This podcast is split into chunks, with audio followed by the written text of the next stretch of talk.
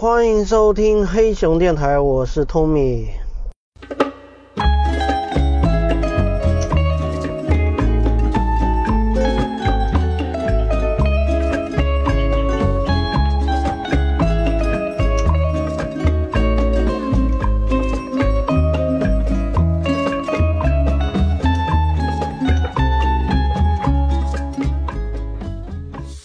现在我在开车，开车的途中给大家录音。现在是晚上八点半，然后从工作室开车回家的路上。嗯，这会儿在赛车。最近特别的忙，特别的忙，没有特别多的精力来录播客，而且非常难请嘉宾。不过呢。肯定会改观的，因为已经谈好挺多的嘉宾人选，陆续都会开始录制。这周末就会有一个新的一个篇章和一个你们绝对没有听过的类型，你们想象不到，这是一个隐秘的角落，是这个角落的人是怎么样生活的。先卖一个关子，到时候。看预告或者是直接听节目吧。然后今天主要录音也是为了聊两个事情，是对我最近这段时间触动比较大的两个事情。两个事情非常的类似，都是一个先抑后扬的一个故事的文本，就发生在自己身上，就这么。然后你会觉得，嗯。挺巧合的吧，就是我不知道你们有没有这种经历，因为我想聊这个事情呢，我就跟身边的几个人都问了，呃，你们有没有这种经历？然后结果他们都说没有。那我现在呢，也问一下听众，大家有没有这种经历？就是你碰上一件事儿，然后呢，你一开始对于其他人你是呃。有一些误解，那么那个误解呢，会让你非常的反感、排斥，甚至是愤怒，你的情绪是非常的不爽的。然后你对于对方呢，就是一个怎么说呢？一个指责的一个一个一个态度。然后最终呢，故事反转了，然后你会发现。自己是个傻逼，或者说自己完全就是误会了对方，然后这么一个这种故故事反转的一个先抑后扬的一个这种小经历，我觉得这种小经历会给人带来一些不一样的启示吧，而且尤其是所谓的故事悬念啊，我们看电影啊、看电视剧啊，其实最爱看的就是。那个故事有反转有悬念嘛，或者吃瓜，这个真的是没办法，现实碰上的有时候瓜还真的就是有这样的，嗯，反转。那我先说，先说哪个呢？先说，先说第一个比较简单一点的吧，因为我觉得，呃，复杂程度这个更大一点的，我放在第二个说。我先说第一个。第一个就是我点外卖，但是呢，我人还没到家，嗯，我就急着点外卖，因为想要到家就能吃上，因为最近忙嘛，也没有时间自己做饭，所以点外卖点到自己家里头，然后我人还没到，但是呢，我们那个楼下就是防盗防盗门边上有一个窗台。我一般来讲都会交代那个外卖小哥，我说我们人还没到，但是我们快到了。然后呢，我们事实上就是快到了。然后呢，你呢，因为你先到了，那你就把把那个把货，把这个 把食物，把把这个外卖放在这个窗台上。这个窗台是一个公共区域，就是如果真有人要拿，那也就也就拿了。那反正我认为，反正时间比较短，我是很快就会到，我就觉得没关系，你就放在那个地方，有基本上所有的小哥都是执行这么一套指令的，而且对他来说，他要非常看重他外卖的那个时间。他甚至有时候外卖小哥是比我们更着急的，因为如果你不在，然后你又点了外卖，那他没有办法让你签收，这个会对他造成损失的。所以很常见的情况下是，外卖小哥都非常心甘情愿说，哦，你不在是吗？那我还免得上楼了，我就。那我就直接放在楼下，这何乐而不为吧？我这还增加我的这个效率，我马上就掉头就走，事情就结束了。我一般来说也是每一次我就很快就能取到这个这个外卖了，然后就可以这个吃上了。就每一次都这么操作，不过也没有说每一次也没有很经常了。我其实很少点外卖，就是我有时候被别人服务的时候，我会有一种。挺不好意思的那种那种感觉，我觉得，呃，尤其是外卖小哥，我觉得这事情挺魔幻，就全中国现在都有，大家的这个饭都是由这个外卖小哥送到自己的嘴边，这个也是挺魔幻。你要是在大中午太阳特别大，大家都不愿意吃吃饭的这个时间点，你在大街上一路看，你就数那边上有多少多的外卖小哥穿梭在这个城市里。给大家送饭，就是这个特别魔幻，而且我自己特别不适应，就是，呃，一个是不适应吧，就别人给我送送饭吃这么一件事情；第二是不适应是，你不知道，嗯，这个外卖的这个过程中，他有没有好好的，就是包括打包的过程，包括食物烹饪的这个过程，他有没有被好好的这个烹饪好。呃，是不是因为外卖的情况，你会把一些品质给降低，或者甚至是很多店它就是外卖店，那就没有从第一天起他就没有打算做堂食，没做堂食的店就是大家都挺恐惧的吧，因为就是你不需要见客户，就是这种感觉，你的后厨啊，你所谓的名厨不需要见人，那你有很多的空间可以去做啊，那你对于嗯，人性有足够的了解的话，你会觉得，呃，我这个是信不过的，所以外卖，呃，点到家里我还是蛮排斥的，所以我并不是经常点。那有，所以说回来，我点了这么几次，有时候点到这个情况，而且又想急着吃，就会出现这种状况。那。这一次出现什么状况呢？这一次就是我点了，同样我点了，我又同样提前点了外卖，然后我还在路上，然后我就叫小哥说你就放在那个门口，我一会儿就到。然后小哥他就我能明显听到他在电话里面就犹豫了，就说啊，放在窗台上这样的操作吗？然后我就说，对，你就放在窗台上就好了。然后呢，他有点就不太想这么干的感觉。然后我就会有点不耐烦，因为我我还在开车吧，我应该是开车在接电话。然后我就觉得挺不耐烦的，我就想赶紧把这个你，我就想赶紧让他就是按指令把这个事情给做了。然后我就。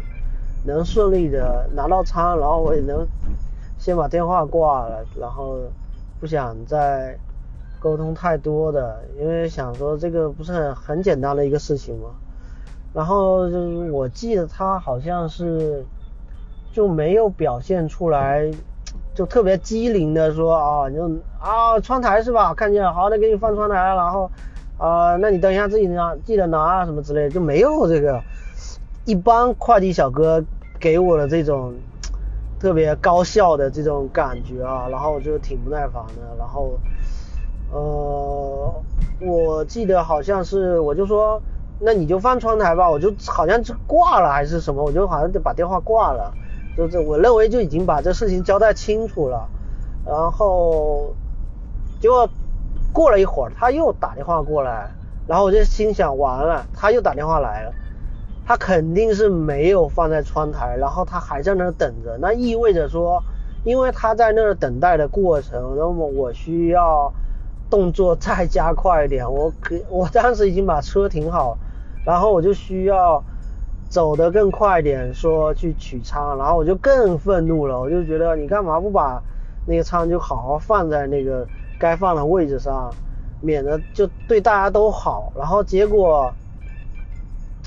他说那个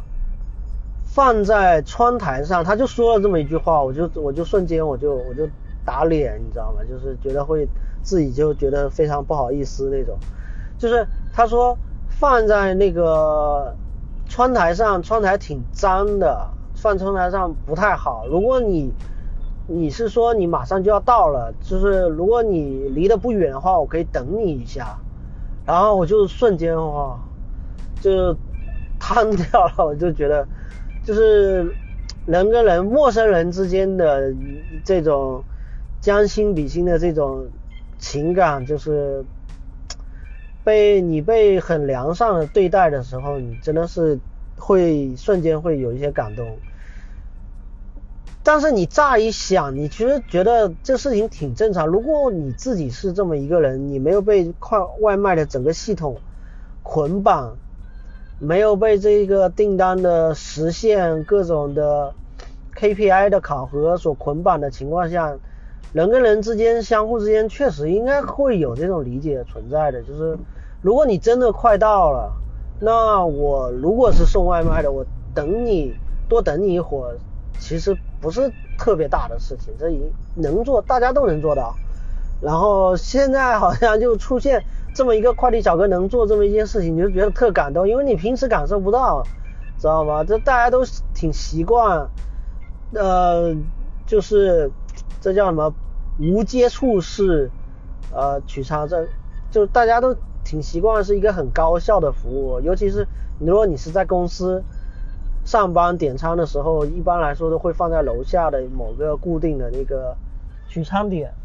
那个取餐点就更加的就是不需要接触，而且甚至有的会给你打个电话，或者有的是直接给你发个短信就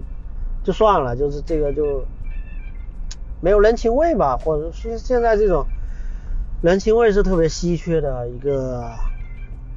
情感跟资源吧，所以快递小哥就打了这通电话，我就更加就是呃加快了步伐，就是三步并作两步就到了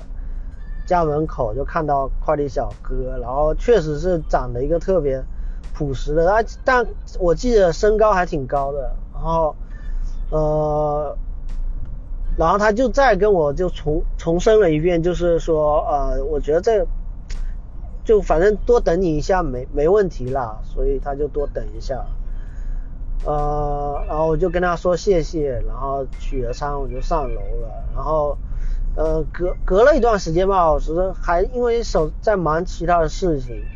在隔了好像是到当天晚上的时候，我我就想起来这个事情，因为我我想要去。还是要给他点个赞嘛，给他点个赞，然后我最后就打开了那个 A P P 去给他点了好评，然后呢再付他十块钱的这个这叫什么？呃，赞赏吧，点赞，这叫什么？打赏红包。所以这个事情就是这样的，就大家听的话有没有什么的感受呢？就是这种事情你们有没有发生过？我就特别好奇，就是大家有没有发生过这样这样类似的一个事情？那这就是我这边第一件。这边我这边第一件，先聊这么一件吧。我先我把车熄火，这个应该现在声音条件会更好一点。咱们接着聊吧。呃，第二件是同样的套路，就是你们可以感受一下同样套路。我再一次就是做了做了同样的事情，呃，而且这个第二件事情和公检法有关，所以我不知道这个事情可以描述到什么程度，但是我会先说，如果最后在呃上平台的时候会有什么问题的话。嗯，再说吧，嗯，呃，怎么说呢？我就是最近不是忙嘛，最近忙，你知道吗？就是，而且最近又忙，然后天气又特别的炎热，特别热。厦门最近差不多三十五六吧，三十五六，说实话，有些地方已经四十度了。但是三十五六对我来说我已经热到不行了，然后没有空调感觉就活不下去，而且已经到了走在路边，呃，没有任何遮挡物，直接被阳光直射的感觉是会皮肤上是会痛的，就这种感觉我只有在新疆那种紫外线特别强的情况下我感受过，就在。厦门能够有这种感觉，我觉得已经非常，这个太阳已经非常烈了，呃，所以呢，情绪呢就容易着急，然后呢，有些时候呢又比较忙哈，又遇到一些事情，又比较忙，就更容易着急上火。我觉得这个时候，不知道大家有什么好办法有没有？我好像也不太知道。怎么去梳理自己的情绪，或者说从物理上、生理、生理上、精神上如何去更好的去去缓缓解自这个夏日焦虑和着急的这个心理啊？这个感觉又可以请请之前疫情期间聊心理的那个呃。张医生来来跟我们再再做一期节目，我觉得，总之夏天就是这么一个情况。然后那天就前不久，就是上周吧，呃，那天早上在忙非常多的事情。那天早上是，呃，具体的事情就不透露了，因为这个。呃，算是挺隐私的，然后反正就处理一些私事嘛，啊，然后特别的处在一个比较焦虑的一个过程中，啊，结果呢接到一通电话，那通电话打过来就，嗯，直呼其名，而且是一个私人电话，嗯，归属地应该是厦门本地，但是听口音不像。本地人，这么一个这么一个电话，然后上来就是劈头盖脸的，就是直呼其名，而且就是直接叫我的真名嘛。然后打比方说，直接叫 Tommy，那个你现在在哪里？我现在要跟你见面。我是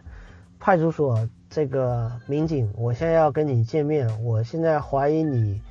和这个诈骗集团，你可能正在遭受这个呃网络诈骗。我觉得你，我要对你进行这个宣传，就一就一通脑就是一堆的信息，你知道吗？然后我瞬间就信息处理爆炸，我就觉得，what？我就觉得什么就被诈骗，而且被诈骗我应该能知道，而且你要做。宣传你还要跟我见面，然后要怎么怎么样，我就觉得整个这个过程的呃整个前半段，我都认为这一通电话本身才是诈骗，就是那种谎称自己是 是警警方的，是自己是警力部门的，或者说反谎称自己是法院的这种，因为我说我靠这么。这种这种当我才不会上呢，就是你你稍微也那个一点吧，打给我的话用这种套路也太不长进了，然后我就我就我就我就挂掉了，我就想说没什么好讲的，但是呢最近那段时间刚好又有遇上一些事情，然后我在想说，哎，是不是这个事情引起的某些情况？然后再加上那段时间是前，就是那天之前我是呃车子车子送去年检，我自己去了年检，然后我就发现年检之后我的信息又被卖了一遍，我是接到一大堆的装修的、买房的、这个贷款的这个电话跟短信的轰炸。就在这个年检之后，我不知道这这个年检我能不能就是有没有听众了解这部分的，就是你你去做任何的服务和这个任何部门打交道之后，你就发现你的你接受这个短信、接受这种信息轰炸的这个这个节点就出现了，这个频率瞬间就升高了。我觉得这个可以完全。也是可以通过数据来看的。那总之，当下我接到第一通电话，我做的一个判断就是，我认为他应该是诈骗的。然后呢，然后挺蠢的，然后我就想说，你不要理我就对了。然后结果我挂掉，他马上又打过来，我当时我就觉得，哎，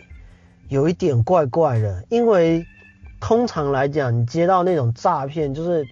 尤其是那种直呼其名，感觉好像跟你很熟，或者是那种假装他是你老板要叫你去哪里哪里的那那一种诈骗，通常来讲挂掉之后，他就认为这一单应该没戏了，他应该不会再继续打。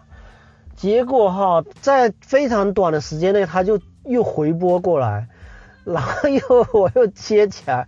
然后他就开开开场又是劈头盖脸的就是刚才那一套东西，而且非常。着急，然后当时我在办事情，然后呃，我老婆在边上，然后我老婆好感觉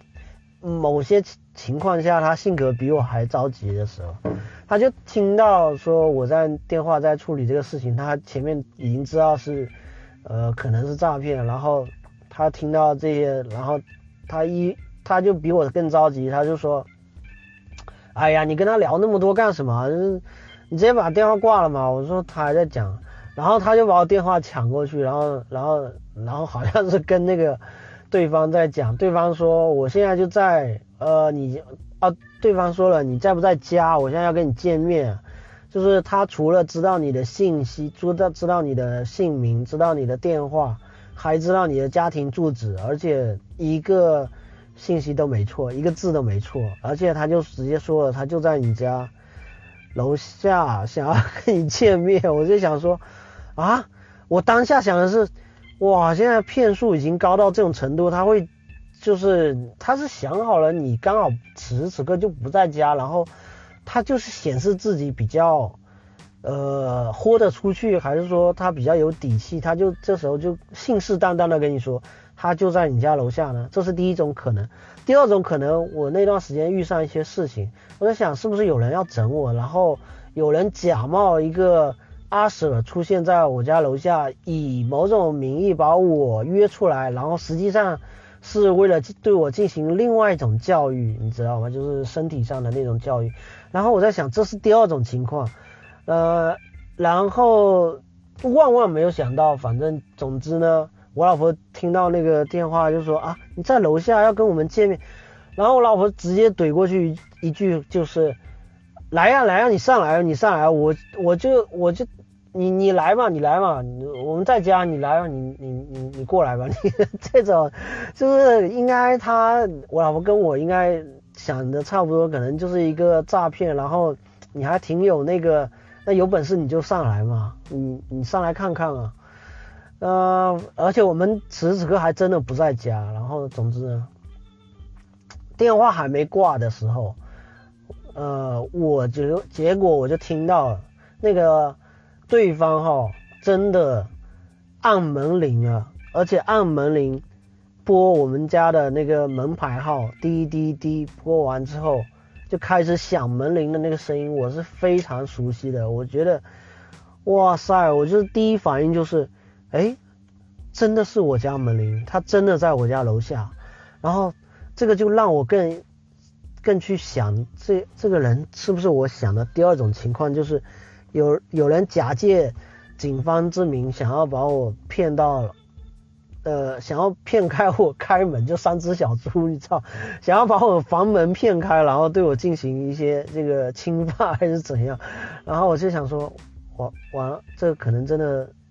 事情有点大条啊。然后是想要怎么应对，呃，然后呢，转念一想，也不会玩这么大吧？那如果不是这么大的话，那应该是。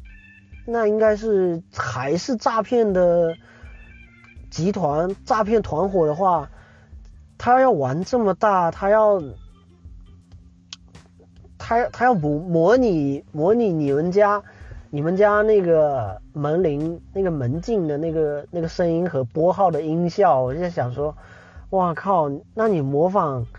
也太太牛逼了吧？你就是现在我还。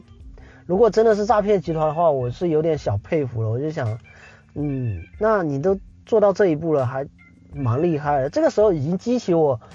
一个蛮大的兴趣了，所以后面我就不想让我老婆再参与进来。她就是让我说，你不要再跟对方纠缠，你把他拉拉到黑名单就好了。啊，你不要跟对方再纠缠。你手机不是有那个拉黑的那个功能吗？拉黑完你就电话都接不到，不就？事情就搞定了，因为我们当时现场还在处理一些事情嘛，所以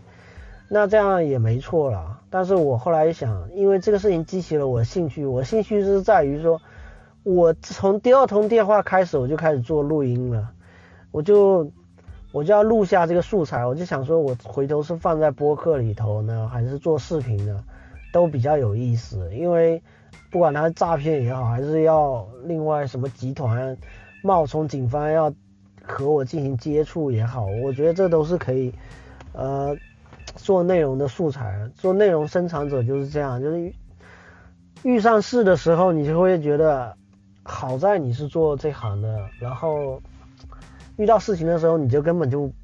不会不再怕了，你就觉得最好再精彩一点，你就赶紧把自己的绝活都使出来，然后方便我做记录这样子。那。我就有点，我就有点好奇，我就更加的好奇这个这个这个状况，会不会？我那时候就有一丝念头在脑海里面闪过，我在想说，我靠，是不是真的？是真的一个阿 Sir 要啊到我家里面做宣传？然后我在想说，做反诈骗的宣传要这么认真吗？这就是我最大最大的想不通的一件事情。就是，呃，当然最后我是想通了，就是你可以继续听下去这个故事，就是，那我当时还是觉得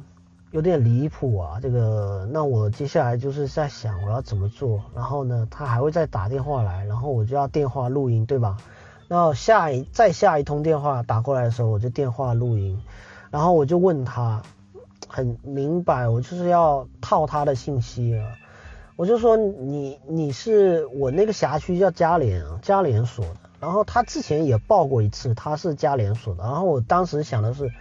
哈，现在诈骗集团也真的是做的很到位，又会模模拟那个我家的那个门禁的那个声音，做的那么逼真，然后还知道我的那个辖区，你知道我所有的信息嘛？那你查我那个辖区的那个信息也是很容易的，我那个是属于哪个派出所的这个信息，对于一个。诈骗集团来讲，这应该也是分内之事吧？这个或者说这个职业的这个这个职业技能点，这个是基本技能吧？这个应该没什么没什么那个了。然后我就觉得行，那你就说你是嘉联所，然后呢，我就要问你是嘉联所，好，你是我是本来是想问你是哪个科的，我想说你是应该是经侦科还是什么科？你这一个。为什么会对我？因为你一般民警怎么会动用这么大的资源来对对一个公民进行呃这么密切的关注嘛？然后我在想，你是不是经侦支队还是什么？你确实看到了我的，我都怀疑我自己了。当时我都怀疑我是不是我信用卡真的是被盗刷还是干嘛？还是我真的有什么信息？泄露造成了很大的一个经济的一个呃损失，然后我自己没有收到任何信息，而警方收到信息，然后来跟我进行呃确认这样子，然后我我都开始怀疑我自己了，就是我在想说，我前段时间刚退了一个，就是网飞的一个会员，网飞的会员的月费是七十八，这个价格我跟你讲，就是在很多人眼里应该，你在一个视频的平台上充充钱氪金，一个月的月费是几十块钱，大几十块钱。七十八不是最高等级啊，应该是八十八还是九十八是那个清晰度最高，可以分享给其他家庭成员更多人数更多的那个等级是最高的。我最早的时候我就是最高等级，然后后来觉得哇有点贵，然后也没有那么多家人要一起共享，所以后来换成了这个呃中间这个档位，后面它的底下还有个档位应该是四十级。呃，四十几的那个档位就是清晰度好像会更低一点，然后你只能有自己收看，自己一个 ID 对应的一台设备这样。那总之呢，这个价格当时有很多朋友也是开玩笑说，哇靠，这个太贵了吧，这不是诈骗吗？这是。所以我在，我当时也动了一个念头，说，哎，我前段时间刚退退订了。因为我也觉得这个开销是有点太大了，我也差不多快一年的时间了，或应该有一年的时间了，我就一直是这个网飞的会会员，就是 Netflix。那我那天退订前，我还真的呃犹豫了一下，反正最终是退订了。然后在想，哎，我最近在境外所谓的大宗的消费，不就是这一笔了吗？应该没有其他的。然后，而且我是退订的动作，我不是购买，我是退订。然后我在想，我靠，我退订的动作不会引起了什么什么不必要的、更多的连带的呃财财务的支出了吧？不是，呃，会不会是被网飞给进入到新的套路了？什么你退订，然后结果要什么违约之类的？我想说不会吧？呃，跟美国人做生意应该很简简单啊，在在在美国的网站上消费应该很简单的一个事情，而且信用卡所有的消费都会有记录，而且信用卡公司都比警方会更提前的预测到你的信用卡是不是有被盗刷或者是有潜在的风险，他都会跟你确认，信用卡公司都会打电话给你，你在境外这一笔消费是不是你本人在消费，他比。你都都要紧张这个事情，也比警方也要更紧张这个事情，所以我在想，哎，也不是啊，所以我想不出我有什么加，我我被什么诈骗，然后我都没有，我在想说，我穷光蛋一个，我还能被诈骗，还有还有人能够从我身上骗到钱，我就觉得这个人也真的是不是一个凡人了。那总之呢。怀疑到此为止，我就觉得到底是不是诈骗这种伴随着这种情绪，我就继续跟他沟通，然后我就想套他的话，我就想说你到底是加连锁，你自报家门，你是加连锁，那你是叫什么警官？然后他说叫杨警官，我记得应该是杨，我后来有点记不清楚了，我记得应该是一位杨警官，然后他说是杨警官，然后。然后又报了一下警员编号，然后我就觉得，哎，好像真的有点像是这么回事啊，因为这个报出来，那我后来又想说，又有点怪怪的，你你这个东西也可以作假，就是你一个诈骗团伙的话，你你你伪造一个警员编号，你这个查不到，那这也很简单啊，这可以做的嘛，我就是骗你一下，呃，然后我我我知道你也不会去求证啊。呃，然后因为一直都是私人电话嘛，一个一个私人电话，我真的强烈建议啊，阿舍在办事的时候能不能用一个归属地为他们呃警队内部的一个通用的一个一个电话来进行联系，因为私人电话真的显得很私人，很在很很不官方，就是很。很没有安全感，就是让我觉得这个电话是可以是任何人打过来，呃，而不是而不是警察，所以真的建议一下，小小的，我我对对于警力部门提一个小小的不成熟的小建议，就是哪怕是民警需要沟通做这种。能不能有这种呃归属地上面的一个一个一个提示？这个提示是保证只有公安能够有，那这个时候也能规避掉那些假冒阿舍来给你来电的那部分真正的诈骗集团，他会去给所有人去进行套路和诈骗的时候，他的电话就出卖了他，他没办法伪造一个真实的所谓的公安部门的公安系统里面来电的这个一个归属地的显示。这个我不知道，你们这个阿瑟可以和。三大运营商可以谈一下这个事情吧，我觉得。那首先还是私人来电，然后那我确认这个信息，确认信息呢，我我当时是录音的，我我手上没有笔去记，然后我就想我反正先录下来，回头我都可以做节目嘛。呃，后来是我就一直很好奇，说你做反反诈骗宣传。为什么一定要见到我本人？我就纳闷。我说你做宣传，你就做宣传，你讲一下我就知道了。你讲一下我可能会遭受什么，有没有接受到什么诈骗电话？而且他先问了我有没有接受到什么诈骗电话，我心想没有啊，接受诈骗电话我就马上挂掉。就算有我也记不住，因为我每天会接很多电话，那些电话就是像信息轰炸那种，问你要不要诈骗，或者说呃。要不要公司？要不要记账啊？你要不要贷款？这种电话太多了，就是接到就挂掉，根本记不住。所以，我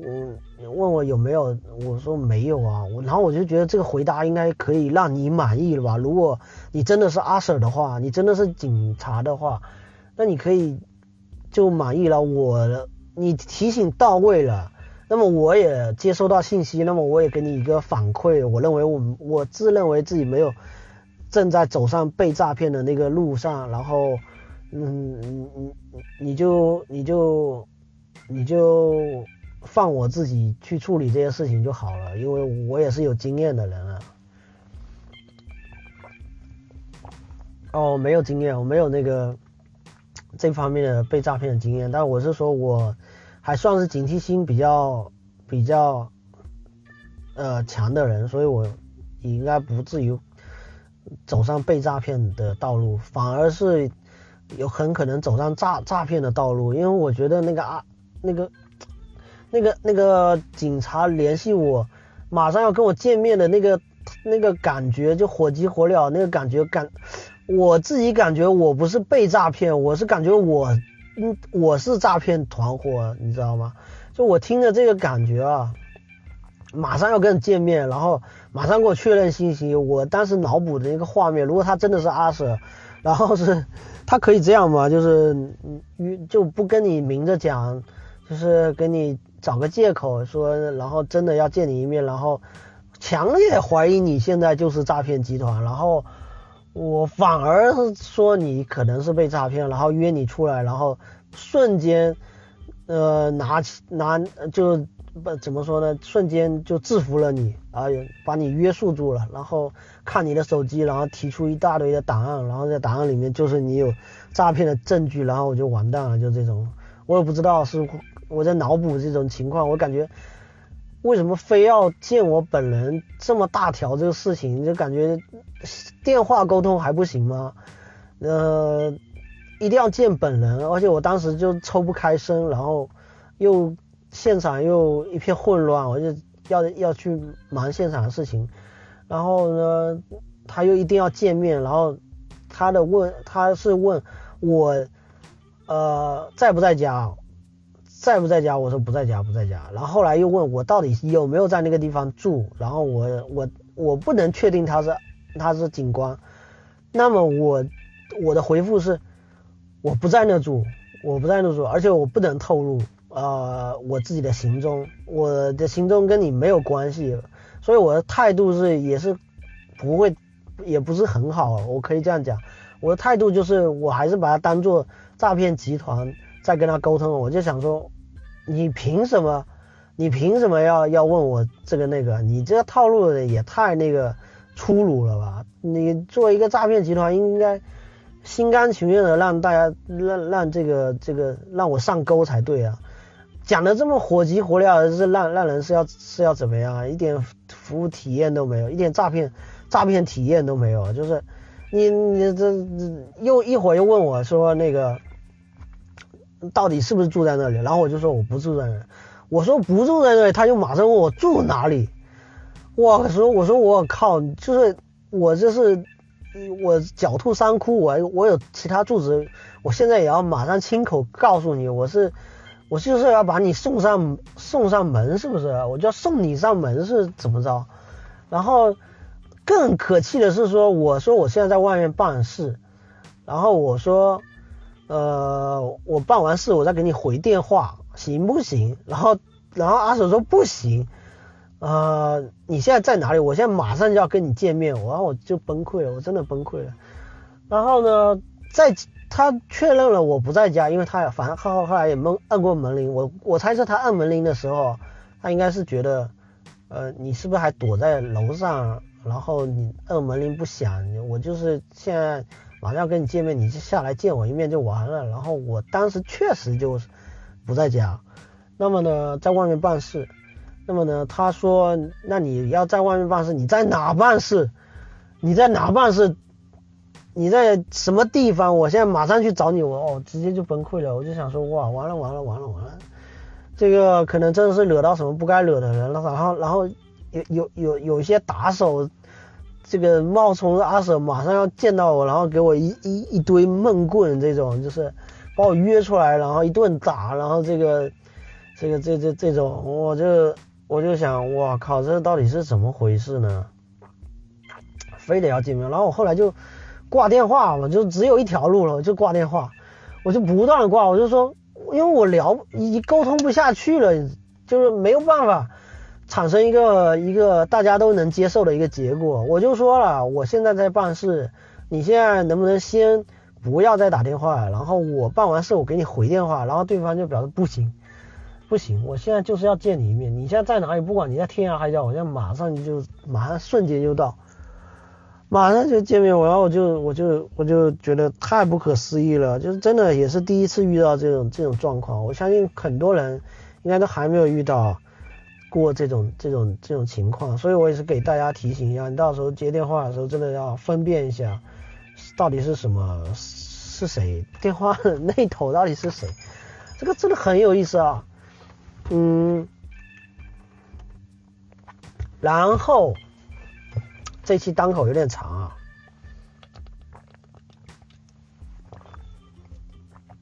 哎，然后就像很多人会做的事情一样，我觉得这个也是可以分享的一个知识点，就是，嗯，如果对方是冒充某某呃身份来跟你呃进行接洽和沟通的时候，你就反向的去查他的身份嘛，所以呢。对方冒，如果是冒充，在我的脑海里他是冒充警方来进行沟通，那么好，我当时是没有笔，我想说，我就是要打电话到幺幺零，然后去问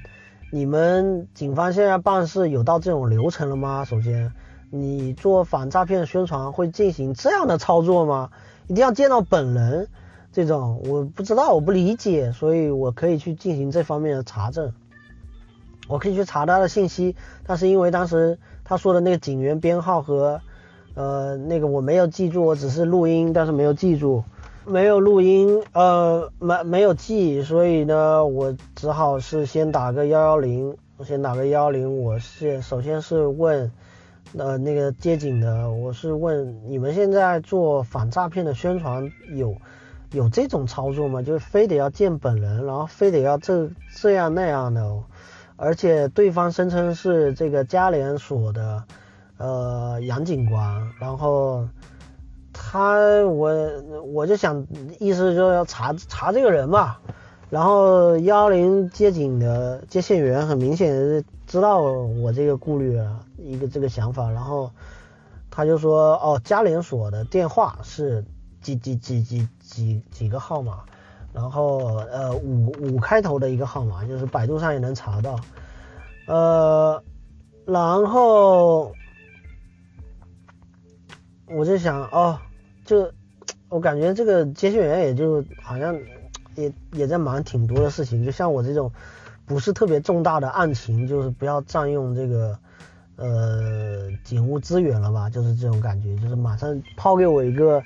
家联所电话，你自己去确认一下，然后就就就就就就 OK 了，就就就怎么说呢，就就就就就把我给就结束沟通了。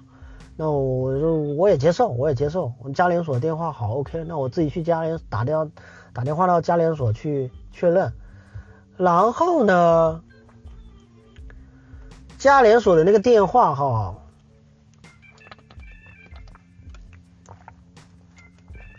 这里就有意思了，因为我在呃跟他还在电话沟通的时候，我就说，因为他一直要求要见一面，一直要要求要见一面。那我最后我就放弃了，我就觉得，行吧，你就这么的执着的要见我一面，我就成全你吧，我就要，我我都而且我都生气了，我就觉得你这么一定要这么这么着，我就行，我就满足，我也还就想见一面，我想当面确认你到底是警察还是什么人，有本事做这种事情。非得要见面，我就行行行，那我就说你就是你是说你是家联所的，那你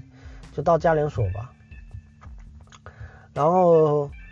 你到家联所见面，我这边事情办完了，我马上到家联所。然后呢，然后结果他又来了一句：“你什么时候到家联所？”哇，我就又崩溃了，就是又是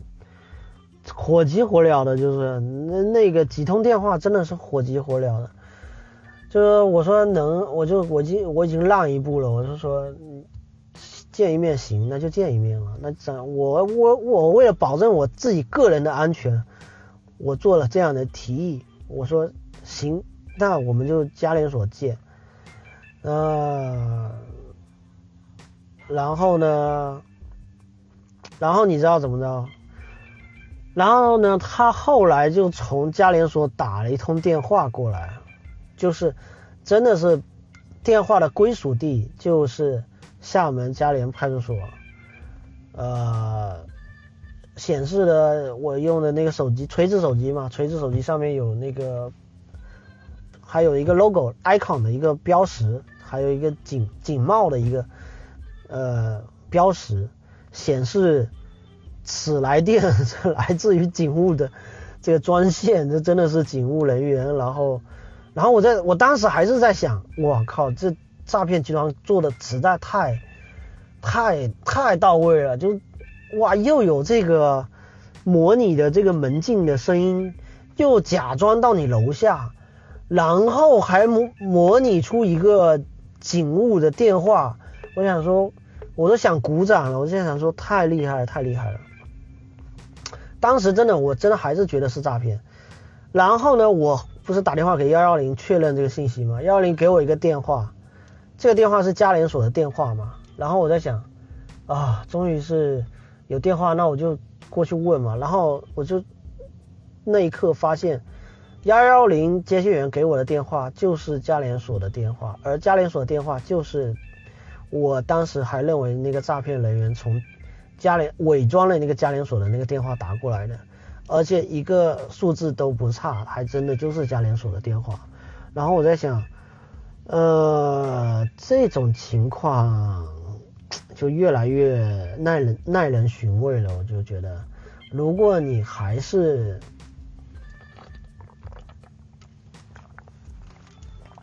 怎么说呢？我我觉得。我我觉得他在他是骗子的概率已经在逐渐的降低了，就是内心已经开始在动摇，在怀疑这个这个事情了啊！真的是家连锁，那那家连锁还能伪装吗？这号码是不是真的能伪装？然后大家也知道，有的电话号码，有的电话号码是可以伪装的，它的来电显示显示那个号码，但是你回拨的时候可能不是那个号码。那那那那那，嗯，也是存在这种现象的，就是说，真的是我们国内的这个环境啊，是把人逼到什么程度，就是对什么事情都怀疑。我至少是我了，我对什么事情都能再怀疑一步，我就想说，到这种程度了，是不是还是伪装的电话？做到这样的呃精细度吗？如果你是伪装的电话，那我就回拨过去，回拨至少我能打到真实的电话，因为幺幺零的接线员给我的号码也是这个号码，我这个号码打不会被跳转到呃诈骗集团的电话，我这跳我这个电话是一定会打到派出所的，所以最终改变整个故事走向的这一通电话，终于由我打出去了。就是我拨通了派出所的电话，打过去，呃，哦，等一下，等一下，我漏掉了一个重要的 part，漏漏掉了一个重要的 part，这个这个极其的重要，重要性远高于刚才讲的所有的内容。就是我不是挂电话吗？我还没有像听我老婆的，我还没有把电话是拉黑了。如果是把电话拉黑，那个后果更不堪设想。就是。我只不过是挂电话，我就说你不要再打了，不要再打了，我我我我我没办法，没办法，我就挂电话。然后结果呢？结果呢？他呢？咱们就说这个阿 Sir 吧，杨 Sir 打电话到我各个家人身上，打电话到我家人身上，让他们提醒我。接他的电话，然后我当时就崩溃了，我又崩溃了，又崩溃了，总共第三次崩溃。我就想说，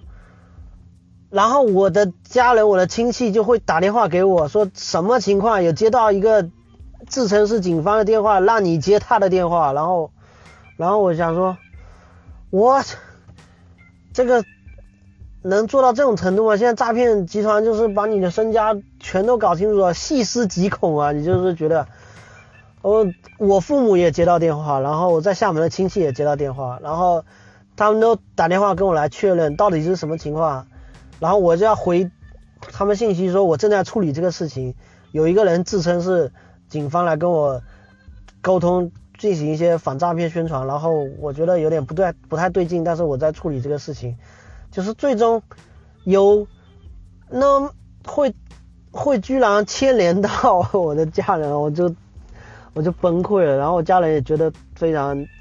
奇怪，就是就真的很讶异，会有会有这种呃出就是这这这这种的呃反诈骗宣传啊，那之后我就觉得太奇怪了。OK，回过来讲，我终于要打开。改变整个事件走向的这一通电话，我要打这一通电话，打到嘉联派出所确认这个杨警官这个信身份信息这么一件事情，然后我就打通了。接接电话的不是跟前面沟通这个杨警官，因为我还没有讲杨警官他这个前面电话里面沟通的这个，因为火急火燎的嘛，就是讲话也是不分青红皂白，然后非要跟你见面的这种情况，呃，口音也。不太是本地口音，但是说话这种感觉就会让你觉得有点太，呃不舒服。然后呢，我打这个家联所的电话，接警接电话的这个人一开口我就知道，怎么说呢？他是有厦门本地的口音，然后像像这么回事吧。啊，来电话了，又来电话，讲到一半就来电话了。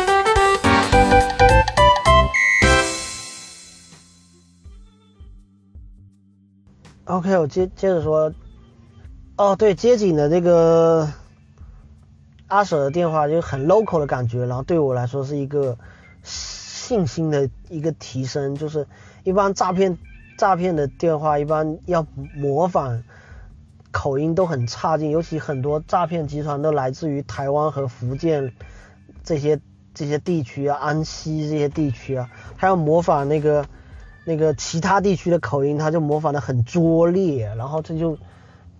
就弄得不像，然后我就觉得，哎呀，终于打到警方这边是阿舍的这个，我就踏实了，就感觉确实是一个很 local 的一个阿舍的电话，然后他就我就说是杨警官，我就说呃，你们你们有一个叫杨警官的，姓杨的警官嘛，然后。对方马上就知道，就又又是我的名字又出现了，又直呼其名。我对直呼其名这个事情真是蛮介怀的，我就觉得，呃，能直呼其名的都都不是一般人，就是，呃，除了自己的家人之外，就是能直呼你其名的这种。然后呢，就直接他又说了，然后就说他好像完全知道这个状况。然后说你找杨警官是吧？然后你是某某某是吧？我说是。然后他他现在出去外面办事了。然后呃，然后呢你，然后让我打他电话，让我记一下他的电话，让我打他电话，也是基本上也是不跟我做过多的沟通，就是但是呢本地的这个口音我是听的 OK 的，他就是说。接电话，接一下电话没关系的，你就打打一下他的电话，然后跟他见一面，呃，对你来说不会有损失的，都是有好处的，知道吗？明白吗？就是一个非常语重心长的一个这个这个呃本地呃大叔呃中年这个 local 男的一个声音，我就还听的话算算是比较踏实，我就想心想说长辈。交代 这种事情，呃，行吧，我就再回一个电话给这个阿 Sir，咱们约见面。因为我那边事情也处理的差不多了，我就抽空，真的是有这个时间，我准备亲自开车去一趟派出所，然后我打电话也确认了，呃，我基本上那个时候已经用百分之九十九的确认，这个呃跟我联系的人确实是警官。然后呢，呃，确实是家联所的警官。然后呢，因为这方方面面啊，各各个方面，我觉得诈骗集团已经做不到这种程度了。就是我已经打电话到，除了打幺幺零确认，我还打电话到家联所确认，这信息已经都两次确认了。我觉得基本上没跑了，这确实可能是阿舍留下来给我最大的这个故事。目前最大的悬念就是为什么要跟我见面，会有。反诈骗宣传会有到这种程度，我我我是万万都想不到，我我要是想得到，这事情早就解决了，就是没有这没有任何人能想到说反诈骗宣传一定要跟你见面，然后呢，我就说那我就我就跟他打电话了，我再次呃打了这个杨警官的电话，他他又问我在哪，我说我在呃我是说我我现在去。派出所，他说他不在派出所，因为之前前面我也是打电话打家联所的呃电话，然后所里面说他外出了嘛，所以也不在派出所。我在想说，呃，不在派出所见面还是有点危险，但是也还好，因为我基本上已经确认了，呃，百分之九十九真的是阿 Sir 了，所以咱还是不要太怠慢了。这个这个这个你你跑不掉了，如果你真的身上有什么事。啊，你真的身上，你真的有有有有有已经出事了，在你身上，你你跑不掉的，人家对你是已经了如指掌，问你只是一个礼貌，说问你在哪里，他真的想定位你在哪里，还不就分分钟的事情吗？马上瞬间天兵神将就出现在你面前，你还跑得掉吗？我就想说算了算了，我也不用去派出所见面了，我就直接就自首吧，我就说我就我就在自己家门口，然后。那个我就在我在小区门口，我在小区门口，然后，呃呃，然后他警官说，警官说他在附近，然后让我在那等着，他也马上就过来啊，然后我说行吧行吧行吧，那你就就过来吧，然后就等了没多久，看到这个警车开过来，你想想看吧看到警车开过来，你就想这个事情啊，真是。这你是这个绕了多大的弯子啊？这是这是这是要弄啥呢？这是为什么？为什么呢？嗯，警车是个面包车，然后嗯，警察办案都是要两人两人制的嘛，两人组的嘛。我不知道我我聊天现在的沟通的内容会涉及到呃警方的这个呃这叫什么呢？隐私吗？还是说呃不不太好好公开的信息？我反正我先讲吧，然后。呃，阿婶办案的，呃，一台车两两个人，嗯，大面包车，面包车里可以装好几个犯罪嫌疑人，你你进去你就可以坐在上面，然后你你你就可以你就可以去派出所了，就那种，呃，就那种车，然后你就这你绝对就是阿婶没跑了嘛，然后我就已经有几分的怎么说呢，呃，歉意了，我就觉得也挺不好意思的，就是呃前面的言语也有点过激了，然后呢。但是我呢，我毕竟我，呃，确实在处理一些个人的事情，我确实没有办法接受你这样来跟我来进行反诈骗宣传的这种行径和这种的沟通的方式，我接受不了。而且动用我所有的家人动动员我要跟你进行沟通，我接受不了。为什么要惊动我的家人呢？我这我是真的是被诈骗了还是什么？我就真真的要听他。怎么说？然后呢？呃，我跟他打招呼嘛，我我就上警车了。我想说，没有，我主要是外面很热，你知道吗？就是外面太阳晒的会痛，我没有办法接受。我在外面比较相对安全的情况下，在沟通这些事情，我没办法，我就直接去了，我就直接装在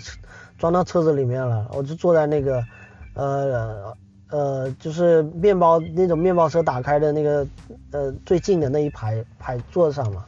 我就坐上去，而且我还带着一个一把笔和和一个册子，一个一一个一个笔记本，我带了一个笔记本和和一和一把笔，我我想记录一下，我主要是我本来想说我要不要，我本来想说我要不要投诉一下这个阿婶因为我觉得。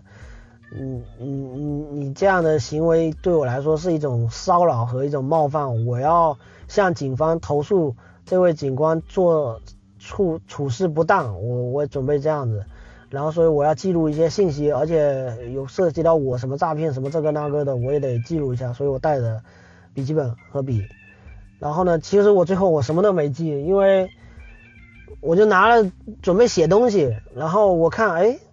我觉得，哎，那个对方另外一个阿 Sir，他好像看我拿东西要记，也是觉得，哎，你你这小子你还挺那种，你还想你还想记点东西啊？那个，嗯，挺挺挺那个。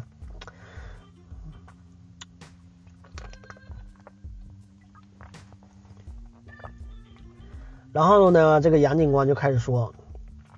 啊啊，杨警官后来，嗯，是他开始说了一阵子，他提醒那个。呃，就是两人组另外一个阿 Sir，他提醒他说：“你那个呃监控仪开了没有？就是这个叫警警用的监控仪，还是叫什么什么警什么？就是警警官在执法过程中他要记录的那个，有点像 GoPro 这种这种东西。然后他问他开了没有？开了。然后我想说。我当时心想说你，我心想说我也想开一个，你知道吗？我就我当时我没有没有空去工作室拿设备，然后我自我我是想给你们拍一段了，但是我觉得拍阿手我觉得也是走也是没有办法离开那个那个警车的，因为你这个涉及到你拍警察执法这个这个我还是懂一点懂一点这个这个这个叫什么红线的啊。所以呢，我但我内心是真的想记录，因为我觉得这个真的有点处事不当，我觉得我不太能接受。然后呢，杨警官就开始问我有没有接到电话，还是电话里面说的那些，就有没有接到诈骗电话。我心想，真的没有，我真的没接到诈骗电话。我要是接到电话，以我这样的这个能力的话，我也就把它挂了，是吧？我就不会出现这种像我挂你电话一样的，我就。我就不会有下一步的东西了。我这么你我我就跟杨警官说，你看我也是一个警惕心很重的一个人。你看你你觉得我你不用担心我，我就觉得，因为杨警官确实他挺面善的，就是我见他第一第一眼就是真的是人见面三分情啊，就是你真的见他的时候你就觉得呃没事了，你就觉得没没什么大不了的，就是这事情就算了算了，你这。没必要，我就觉得他确实是，可能是因为有什么事情，呃呃，可能真的是有什么事情得要跟我来进行这样的沟通，我就觉得行没事吧。然后他也确实是很认真的，很认真的问我是不是有接到电话，然后我心想没有，然后呢，然后我认为我就是自大嘛，我就认为我不可能上当。然后呢，他呢就也是在很耐心的跟我讲，不要自大啊，在这个诈骗集团面前，不要觉得自己不会上当。然后就跟我讲了，说前不久刚出的一个事情，像你这样一个年龄的一个小女孩。接到诈骗电话，然后就像我一样的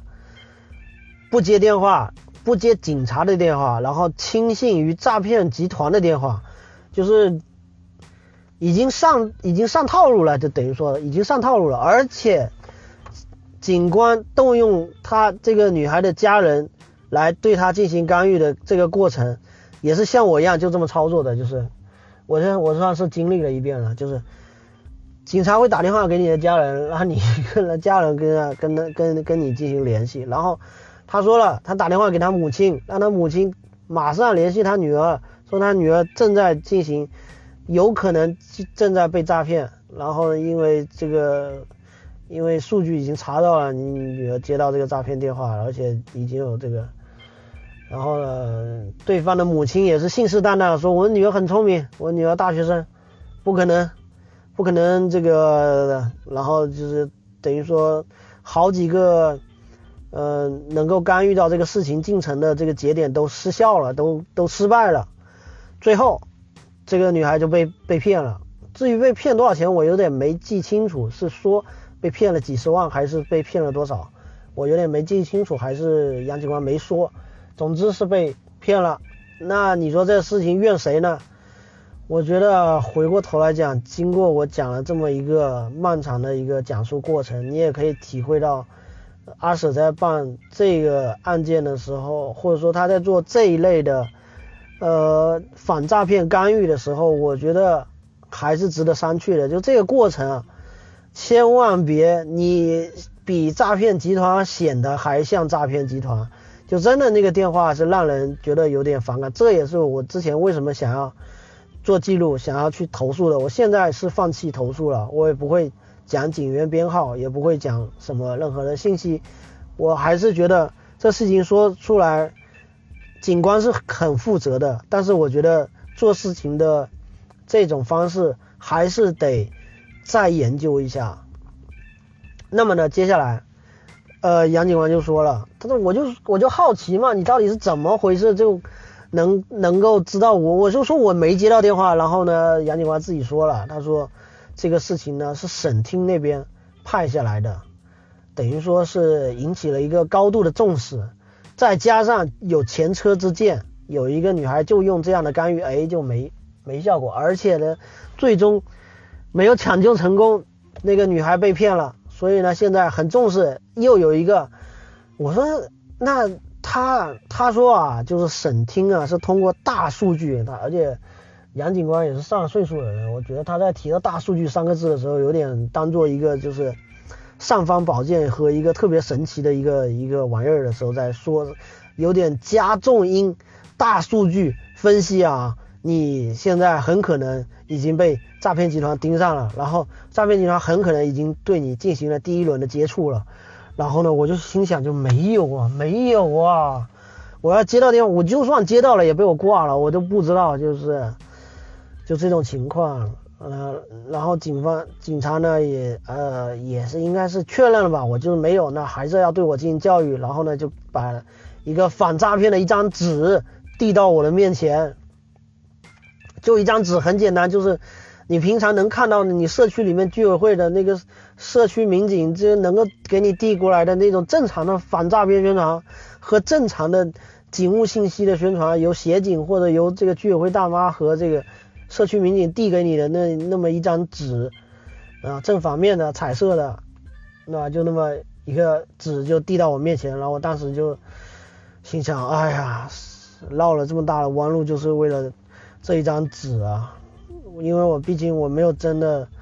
上当受骗，所以对于警方来讲，我也是可喜可贺的嘛，就是呃警惕心也够，所以没有这方面的这个担忧。然后呢，把事情呢，他们的任务也算完成了，把这张纸交给我，这任务也算完成了啊，他们也算交差了。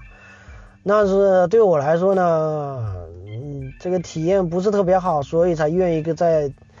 嗯自己的节目里面跟大家去说这个事情。但是我认同，我认同警力部门去做这种干预，这个很嗯很很值得称赞。OK，你用大数据来侦测到有可疑的犯罪，在预先提前这种干预，就像攻壳或者像以前未来的那个科幻片出现的那种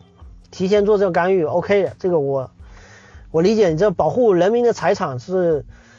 呃 OK 的，但是我觉得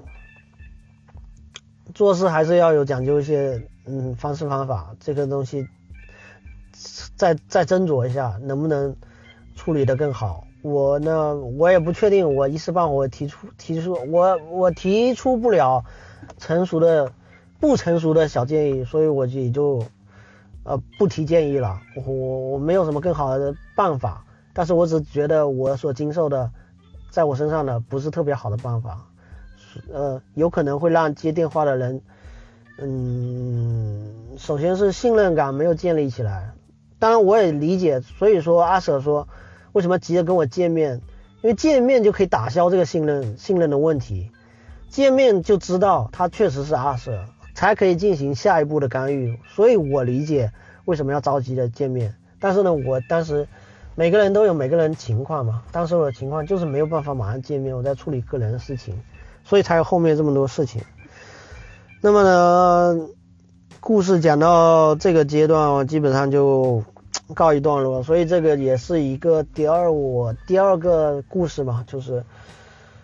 一开始我也是一个误解，然后最后我又解开了这个误解，然后我就觉得也某种意义上我觉得也挺不好意思，因为我觉得还是动用了我怎么说呢？我认为我自己占用了警力的资源，一个民警动用了呃耗费了这么大的精力来找到我。定位我，然后，然后来对我进行，确实是一个反诈骗的宣传。我觉得，呃，呃，挺不好意思的，我觉得挺不好意思的。但是呢，我也确实没想清楚为什么被诈骗了，为什么会有大数据侦测到我了。而且他打的电话我一直没注意到，后来我注意到，他打的是我另外一台手机，不是我每天在用的手机，是另外一台手机。那个我两张卡都在一一个手机上，我没注意到这一点。后来我想起来了这个事情啊，这个事情我跟阿 Sir 也没有讲，因为我当下我还是没想想想明白这个事情。呃，那么呢，第二通手机我是做了一个什么事情呢？总有一些奇怪的举动让我上了这个省厅的这个大数据的这个名单吧。我这个手机究竟是做什么举动了呢？我就想，终于，我觉得只有一种可能，除了我去办，我不对，我去办那个，呃，我去跑那个年检，车的年检跟这个没有关系，因为我车年检是我的常用的手机号，而不是这台。那么呢，这个手机号这段时间做了什么事情呢？因为我们最近要做一档新的节目，哎，突然间开始做广告起来，奇怪。我要跟那个沙茶电波的主播羊腿爸爸羊腿啊，在咱们做了一档新的一个视频类的一个节目啊，家装类的，我们叫做这个隔壁装修。那目前已经更新了第一期的节目了。然后呢，因为我跟羊腿聊了挺多的，就是我们能在视频的领域做点什么事情呢？因为音频大家都知道，音频不赚钱。也不可能赚钱，就是大家都是，呃，听着一乐就好了。那么呢，视频呢又火得不要不要的，那我们呢确实，我们也不是赶非要赶这个趟来做视频，不是说，呃，不是说完全不会做视频，而是说我们团队组建起来确实能拍、能剪、能出镜。能做内容，而且有做内容的价值观来做导向和做好内容的决心，那么我们判断我们是可以再进入到这个红到发紫、紫到发黑的这个视频的这个目前这个池子里面来。那因为我们判断大浪淘沙，最后留下的还是真正有意愿在视频的领域做深耕的，嗯，好的内容制作团队吧。现在还谈不上好的，但是我们是有这么一个愿景，希望能够做得好。是，所以为了注册这么一个事情来了啊，就是说为了注册这么一个隔壁装修这个这个视频账号，呃，你想现在视频平台有非常非常多，有有这个西瓜、B 站、抖音、A 站，呃，大鱼，呃，企鹅。各种各各样的号加起来能有二二十多个，差不多将近三十个平台，你能够把你的视频放上去，然后看看，呃，有没有更多的人愿意看，然后有没有更多的广告的收入和更多的这个商业上的可能性。为了干这么一个事情，我就用了那一台手机。我这是能够想到的唯一的可能性，就是我那台手机在那么短短时间内，呃。迅速注册了二十多个平台的账号，全都是这个手机。而且你想，每一个平台注册的时候，这个手机号的这个手机号是会重复的收取验证码，就是你不断的在做一个注册的动作，而且每一个注册都会经历过新一轮的一个实名的认证，也就是说你的身份信息和你的这个手手机号不断的注册。那我觉得这个有可能是这一个行为。呃，让我上了这个省厅的大数据黑科技啊，就是我的这个短信的这个高频的互动，呃，高频的注册啊，尤其是能够看到短信的内容吧。OK，这个是我觉得唯一有可能的地方，是干了这么一件事情。所以呢，本来我真的是要讲故事了，我真的是想讲这两件事情，而且我今天就是问羊腿和阿布，还有问阿蛇，另外几位主播，我说你们人生中有没有遇到过这种情况，就是你一开始觉得对方很可恶，非常的让你觉得不爽，然后最后发现是你自己有问题，你误会了对方，有没有这种情况？然后结果大家都没有，所以我。决定今天当口录这么一期节目，我单纯只是为了讲故事，我没想到最后我自己讲到这部分会讲到那个现在在做的项目。反正 anyway 这个项目也不重要，因为现在做我们因为收听我们现在节目的人其实也没有太多，每一个收听的都是非常厉害、非常棒的人会收听我们的节目，所以 OK 就讲这么多吧。呃，也累了。还没吃饭，就这么着。嗯，希望大家继续收听黑熊电台吧。然后这段时间会，呃，慢慢把重心再稍微调整回来，多录几期好的节目。还有目前还有一两期节目还没有剪出来，然后周末马上会有新的录制的计划，啊，值得期待。嗯，感谢收听。Bye bye.